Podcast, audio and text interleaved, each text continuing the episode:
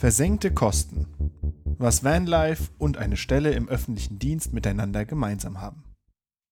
Meine Füße stecken in Plastiksocken und baden in Pflegelotion. Im Glas habe ich ein Dosenbier von Lidl und dazu tippe ich diese Zeilen. Ein Newsletter.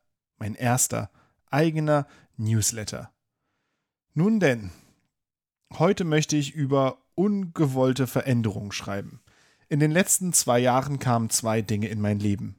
Ein neuer Job an einer Hochschule in Wildau und ein Mercedes Sprinter, Baujahr 2001 mit knapp 300.000 Kilometern auf der Uhr. Beides sollte mich eine Weile beschäftigen. Der Job ist die einfachere Geschichte. Ich wurde von einem Freund angeheuert, um ein Drittmittelprojekt dabei zu unterstützen, einen Showroom aufzubauen. Ich hatte Bock, mal ein Ausstellungskonzept umzusetzen und so war ich schnell überzeugt. Der Job war nahezu 100% im Homeoffice, danke Pandemie, und somit eine feine Sache. Für das Auto hatte ich große, wenn auch wenig originelle Pläne. Aus dem ehemaligen Patiententransporter sollte ein Hashtag Vanlife gefährt werden. Bett, Küche, Klo auf vier Rädern für vier Personen. Ich stehe drauf, Sachen zu bauen, erst recht, wenn ich sowas noch nie vorher gemacht habe. Wir wollten dann irgendwann damit durch Brandenburg, Deutschland und die ganze Welt düsen. Vorher musste ich den Wagen nur noch ausbauen. Große Pläne im Job und in der Freizeit. Wird schon schief gehen. Und schief ging dann so einiges. Im Van war der Ausbau zwar kein großes Problem. Ich baute Dachfenster, Solarpanel und Bett ein, dämmte die Wände und machte, was sonst noch so zum guten Vanlife-Ton dazugehört. Doch schon bei den ersten Fahrten kam ein Problem nach dem anderen auf. Kadernwellen wollten getauscht werden, Sicherungen brannten durch und wir wurden Stammanrufer beim ARAG-Schutzbrief. Auf Arbeit lief mein Ausstellungskonzept nicht viel besser. Der Ausstellungsort, ein Überseekontainer voller Bildschirme und fancy Technik, sollte zu meiner Anstellung ankommen, wurde dann aber nicht um Wochen, sondern um Monate verzögert. Etliche andere Kleinprojekte wurden angestoßen, alles versandete. Fertig habe ich eigentlich nur einen Podcast bekommen, denn da konnte mir niemand reinfunken. Irgendwann kam Kind 2 auf die Welt und mit ihr die Elternzeit. Im Laufe dieser Elternzeit kam dann auch tatsächlich dieser Container an der Hochschule an und irgendwann funktionierte er sogar. Ich bekam davon nur wenig mit. Heute, im August 2022, ist meine Elternzeit vorbei und ich blicke auf die letzten zwei Jahre mit gemischten Gefühlen. Das Auto hat nach fünf Tagen Urlaubsfahrt nach Frankreich vermutlich einen Motorschaden. Es wird gerade zurück nach Berlin transportiert. Das Drittmittelprojekt auf Arbeit wurde nicht verlängert und läuft demnächst sang- und klanglos aus. Ich überlege, wo ich als nächstes Energie hineinstecke. Das Auto nochmal für viel Geld reparieren? Im Job versuchen, die Stelle anders finanziert zu bekommen? Die Sunk Cost Fallacy kommt mir dabei in den Sinn.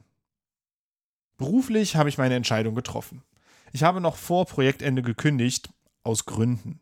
Jetzt schaue ich erstmal, was so kommt und ob ich in der Wissenschaftskommunikation bleiben werde. Aber dazu an anderer Stelle dann mehr. Fürs Auto steht diese Entscheidung noch bevor wickel ich anderthalb Jahre aufwendigen Ausbau ab, verkaufe das Auto zum Schrottwert und reduziere meine Verluste?